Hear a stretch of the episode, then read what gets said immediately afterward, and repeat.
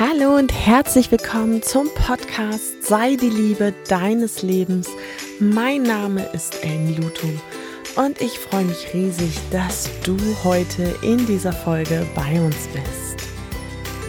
Und in dieser Folge geht es um das Thema Kommunikation und warum jeder auch immer nur das versteht, was er verstehen möchte und warum das auch einfach gar nicht schlimm ist. Ich freue mich auf diese Folge mit dir und ähm, ja, lass uns direkt loslegen. Hey, meine Liebe, sag mal, wie läuft das denn so bei dir in deinem Leben? Bist du in der Lage, mit deiner Welt, also ich meine dein Beteiligten, deinem Partner, deiner Familie, deinen Kollegen, ähm, ja, Freunden, all den Menschen, mit denen du so zusammen bist, klar und deutlich zu kommunizieren. Wir hatten das hier eine ganze Zeit, dass ähm, sowas kam wie, ach, das habe ich ja gar nicht so gemeint. Ach, da, so hast du das gemeint? Das wusste ich gar nicht. Oh, das habe ich ja falsch verstanden. Und solche Kommunikationsprobleme haben tatsächlich ähm, ja oftmals zu Streit geführt oder Ärger. Und es ist vollkommen unnötig gewesen, in meiner Meinung nach, weil wir durch eine ähm, andere Art der Kommunikation, eine klarere Kommunikation, viele ja Missverständnisse einfach schon viel eher aus dem Weg geschafft hätten. Und darüber möchte ich heute mit dir sprechen, weil unsere Kommunikation einfach auch der Schlüssel zu unserem, ja, zu unserer Beziehung, zu unserem ähm, Wohlbefinden ist. Oft ist es passiert in der Vergangenheit, dass ich dachte, ich hätte klar und deutlich gesagt, was ich mir wünsche. Ähm, dem war aber nicht so. Markus hat vieles an der Stelle anders wahrgenommen und anders gesehen. Und im Nachhinein betrachtet muss ich einfach sagen, dass ich viele Dinge und viele Sachen, die ich meinte zu sagen, da hörte schon, ich hab, hatte gemeint, dass ich das gesagt habe, dass das aber gar nicht so war und ähm, dass es für mich im Kopf eh klar war, wie was ist, aber ich das gar nicht so kommuniziert habe. Und da ist oftmals ein großes, großes Streitpotenzial, was wir haben in unseren Beziehungen, dass wir und wir Frauen sind da Königin drin, ähm, denken, das ist ja eh klar. Also beispielsweise ähm, das, äh, geh mal einkaufen. Und Markus fragt dann, ja, was brauchst du denn? Und da ist so bei mir oftmals die Frage, ja, sag mal, wohne ich ja alleine? Du weißt doch, was in unserem Kühlschrank ist und was nicht. Und für ihn ist das so, nö, habe ich nicht geachtet. Und wenn ich nichts sage, ähm, kommt er meistens mit ziemlich vielen Äpfeln wieder, weil er die gerne mag. Oder den Sachen, die er allgemein gerne mag. Aber das entspricht nicht unbedingt dem, was ich mir so gedacht hatte. Und das ist ein ganz, ganz großes Potenzial. Oder beispielsweise Weihnachtsgeschenke. Das ist super. Ich hatte viele Kundinnen, die mir erzählt haben, also ich habe meinem Mann immer wieder unentwegt Tipps gegeben. Ich habe immer wieder so zwischendurch mal was fallen lassen, so an Worten und ähm, äh, den Katalog beispielsweise offen gelassen oder gesagt, oh, das sind ja wunderschöne Stiefel. Ähm, die Männer haben es aber nicht verstanden. Und äh, jedenfalls nicht als Auftrag für sie. Und da ist auch etwas ganz, ganz Wichtiges. Wenn ich möchte, dass etwas passiert, dass er etwas wahrnimmt, dann darf ich das als Auftrag formulieren. Bleiben wir beim Einkaufen. Ich, für mich ist es ein leichtes, in den Kühlschrank zu schauen und zu sehen, okay, wir brauchen Milch, wir brauchen Eier, wir brauchen Joghurt, whatever.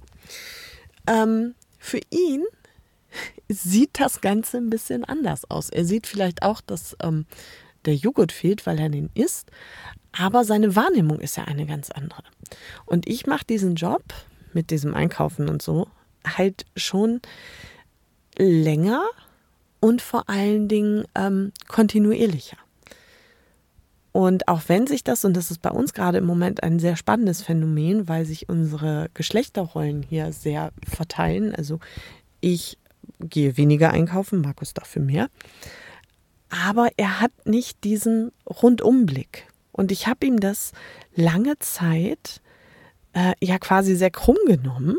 Doch er kann da ja gar nichts für. Es ist ja, äh, es ist ja keine böse Absicht. Und deswegen durften wir in unserer Beziehung lernen, über viele Dinge noch viel klarer zu sprechen. Und das passiert Gott sei Dank nicht mehr so häufig, aber es ist wirklich auch so passiert, dass ich äh, ja Sachen auf die Treppe gestellt habe, weil ich dachte, es gehen ja vier Leute mit mir fünf immer wieder diese Treppe hoch. Da wird schon jemand auf die Idee kommen, das, was da steht, was da ja nicht hingehört, mit nach oben zu nehmen. Hat semi gut geklappt. Keiner hat sich verantwortlich gefühlt, weil keiner von mir einen bewussten Auftrag bekommen hat. Und klar, in meiner idealen Welt wäre es so, dass jeder rundum guckt und sich für alles und jedes verantwortlich fühlt und auch einfach mal über den Tellerrand hinaus Dinge erledigt. Mm, aber ich bin nicht in dieser idealen Welt. Es fühlte sich keiner verantwortlich und ich habe mich nach mehreren Stunden geärgert, warum die Sachen nicht nach oben wandern, obwohl ja vier Leute mehrfach dran vorbeigegangen sind. Etwas, was mir da mein Leben sehr erleichtert hat, war einfach ein Post-it dran zu machen. Ich gehöre ins Badezimmer. Nimm mich mit. Und schwupp waren die Sachen waren die Sachen oben. Weil das ist ja auch immer wieder wichtig zu ähm, wahr oder wahrzunehmen, dass ja auch viele helfen wollen. Gerade auch viele Männer, die wollen uns ja unterstützen. Die wollen uns ja auch helfen. Sie wissen nur halt nicht wie. Und mich hat dieses, ich weiß ja auch nicht, wie es geht, echt so gefuchst, dass ich gedacht habe, ja Leute, ich habe mir das doch auch alles selber beigebracht. Aber seine Wahrnehmung und seine, ich sage ja immer, die Landkarte der Welt, die ist halt einfach eine ganz andere. Dafür hat er ganz andere Dinge selbstverständlich erledigt und gemacht, von denen ich nun wirklich keine Ahnung habe und die ich auch nicht gut kann. Also darf ich mich da zurücklehnen und sagen, okay, ich muss das nicht unausgesprochen erwarten. Ich kann einfach einen Auftrag erteilen. Wenn ich bestimmte Dinge eingekauft haben möchte, ja, dann muss ich halt, und das muss ich wirklich, eine Einkaufszettel schreiben. So einfach ist es und es klar kommunizieren. Markus, kannst du bitte einkaufen gehen? Ich habe hier einen Zettel geschrieben. Da sagt er in den seltensten Fällen, nö, mache ich nicht. Bei meinen Kindern ist es genauso. Wenn ich sage, könnt ihr, ganz gefährlich zu sagen, könnt ihr bitte die Küche aufräumen. Ähm, ja, da komme ich dann irgendwann in die Küche und denke, hä? Ich habe doch gesagt, ihr sollt die Küche aufräumen. Haben sie auch. Sie kommen dann und sagen, ja, aber habe ich doch gemacht. Und in dem Moment ist es ganz, ganz wichtig zu wertschätzen, stimmt, das haben sie getan. So wie sie die Dinge halt sehen. Die Wahrnehmung einer 13-Jährigen zum Thema Ordnung und Sauberkeit ist halt nun mal eine etwas andere als meine. Das sieht bei ähm, anderen Sachen vielleicht anders aus, aber in der Küche ist das definitiv, haben wir da große Unterschiede. So, wenn ich aber sage, okay, könnt ihr bitte noch die Gläser spülen, den Herd sauber machen, die Arbeitsplatte abwischen und den Tisch nochmal abwischen, dann ist die Antwort meistens klar, mache ich. Also ich darf rauskommen aus diesem Gedankenspiel, dass ich unbewusste Erwartungshaltung ähm, ja haben darf und denke, wenn ich etwas pauschal sage, kommt das bei denen genauso an, wie ich das meine. Das ist bei Arbeitskollegen genauso.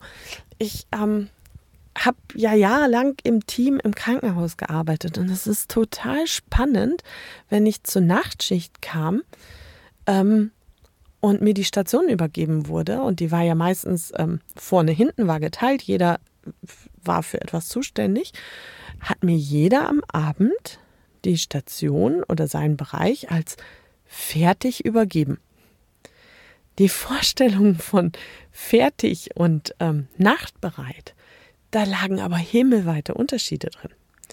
Und ich habe mich damals oft geärgert, weil ich gedacht habe, ey, das kann doch nicht sein, dass hier noch so viel zu tun ist.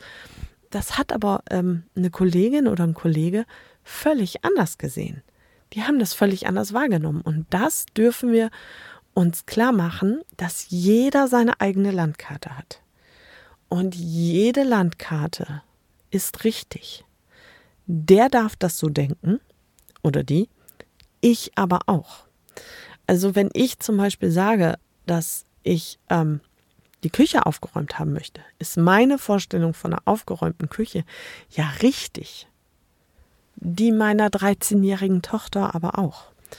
Und es würde so viel einfacher auf der Welt werden, wenn wir akzeptieren würden, dass die Landkarten in Ordnung sind und dass wir niemanden überzeugen müssen von der Richtigkeit unserer Landkarte. Ähm, in der Folge meiner Küche ist das dann so, dass ich dann meiner Tochter wirklich sage, okay, ich sehe, du hast dir viel Mühe gegeben, für dich ist das so in Ordnung, für mich aber nicht. Ich hätte das noch gerne ein bisschen anders gehabt. Und wir reden drüber, klar und offen, und zwar auch ohne Schuldzuweisungen.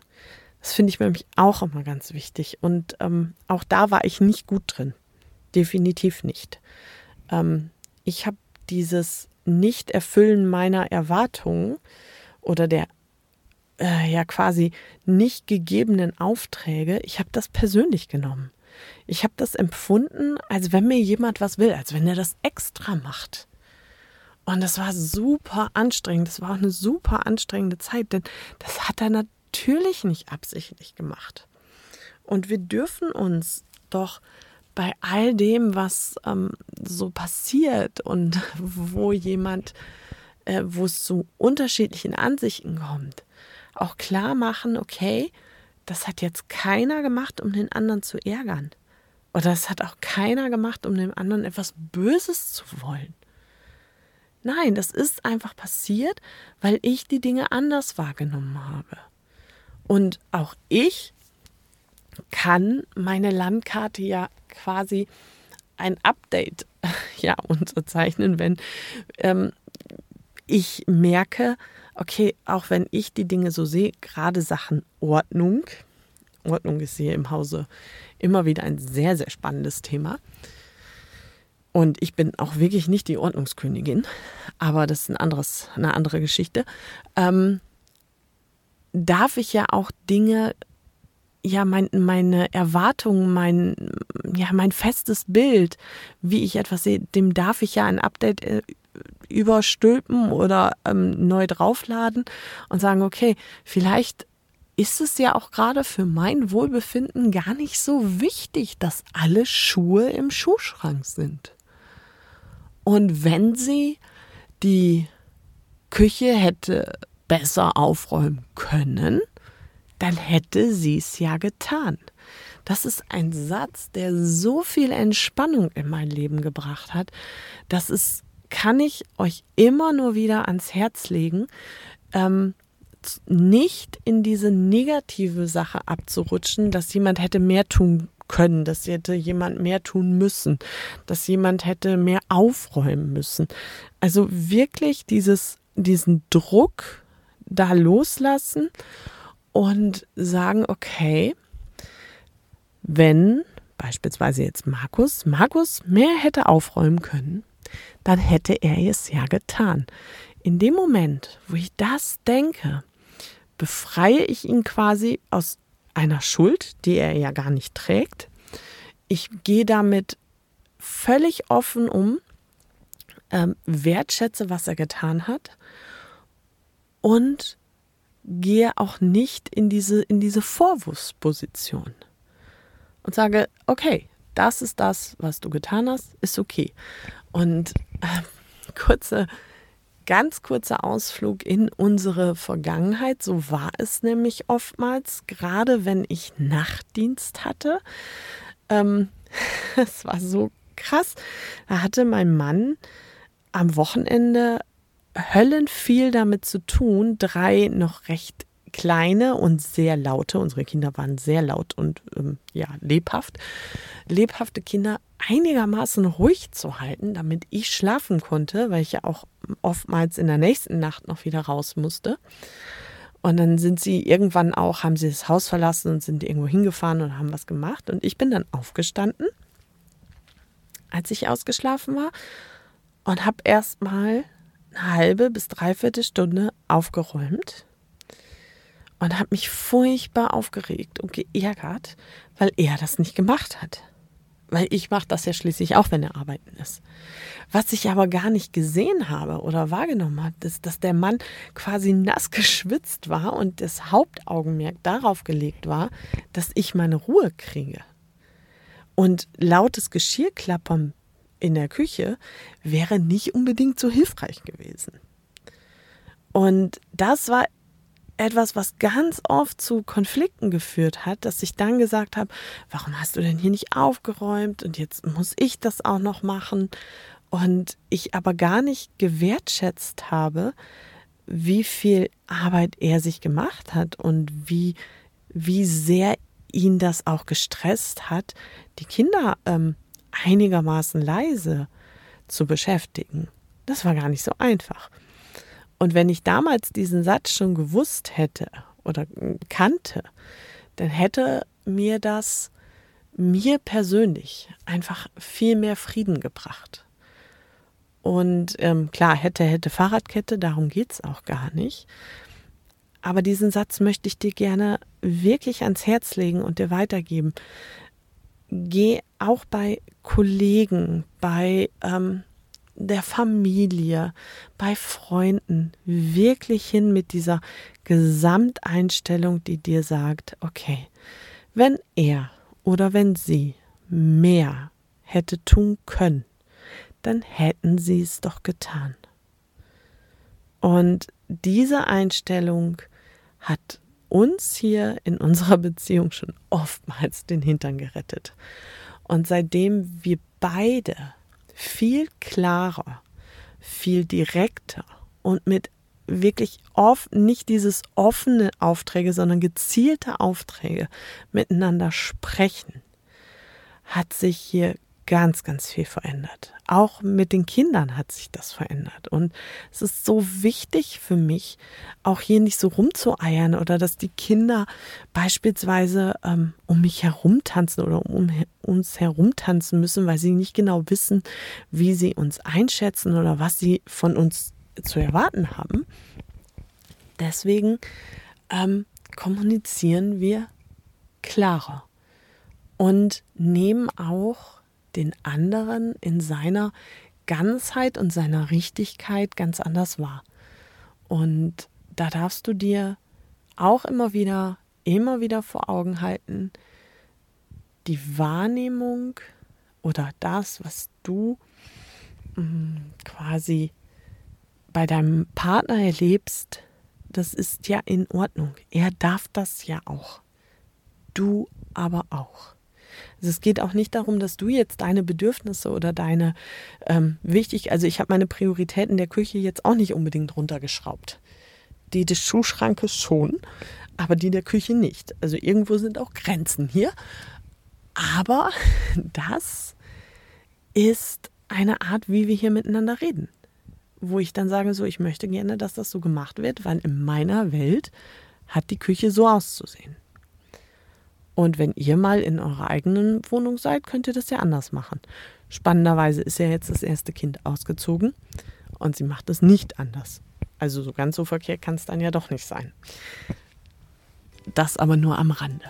Meine Liebe, wir sind am Ende dieser Podcast-Folge angelangt und ich habe noch eine Bitte an dich. Wenn dir diese Folge gefällt oder du sie richtig gut fandest, dann ähm, lass mir doch eine Bewertung bei iTunes da oder schreibe mir einen Kommentar.